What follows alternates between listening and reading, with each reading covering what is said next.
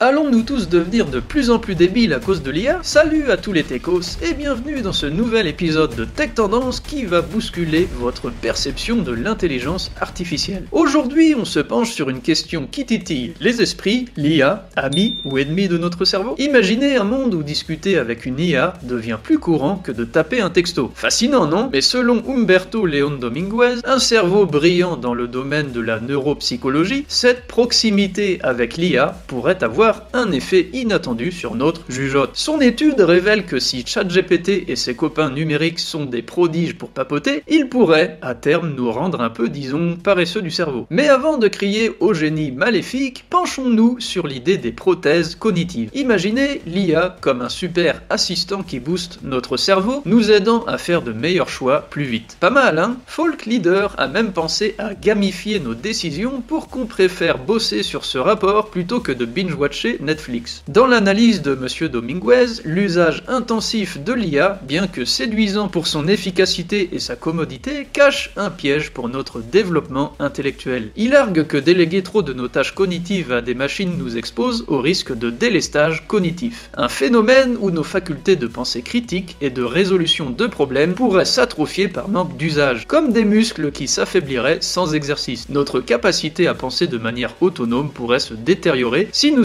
de la solliciter, nous rendant dépendants de l'IA pour des tâches que nous aurions pu aisément accomplir par nous-mêmes. Pour enrichir notre réflexion sur l'impact de l'IA sur notre cerveau, ajoutons quelques anecdotes et conseils pour garder notre esprit vif. Par exemple, saviez-vous que résoudre des sudoku ou des mots croisés peut stimuler votre cerveau de manière similaire à un entraînement physique pour vos muscles? Et il n'est jamais trop tard pour apprendre une nouvelle langue, ce qui, selon les chercheurs, peut augmenter la densité de la matière grise dans votre cerveau. Apprendre à jouer un instrument de musique serait aussi, selon la science, très bon pour faire travailler notre cerveau. Alors, pourquoi ne pas échanger quelques sessions de scroll infini sur les réseaux contre un bon vieux livre de sudoku ou une application d'apprentissage des langues? Gardez à l'esprit que chaque nouvelle compétence acquise est comme un trophée pour notre cerveau. Restons curieux et ouverts à l'apprentissage car c'est là que réside la la véritable force de notre intellect. Alors les techos, prêts à relever le défi? Que pensez-vous de tout ça? L'IA va-t-elle nous abrutir et nous remplacer? Est-ce que l'avenir nous réserve des cerveaux super entraînés ou est-ce qu'on risque de perdre la main ou plutôt le cerveau? Partagez votre avis sur le sujet en commentaire, donnez un like intersidéral et n'oubliez surtout pas de vous abonner pour ne rien manquer. Et pour encore plus de contenu qui fait réfléchir, checkez les autres vidéos ou le blog Tech Tendance. À la prochaine et continuez de stimuler vos neurones. Bye bye.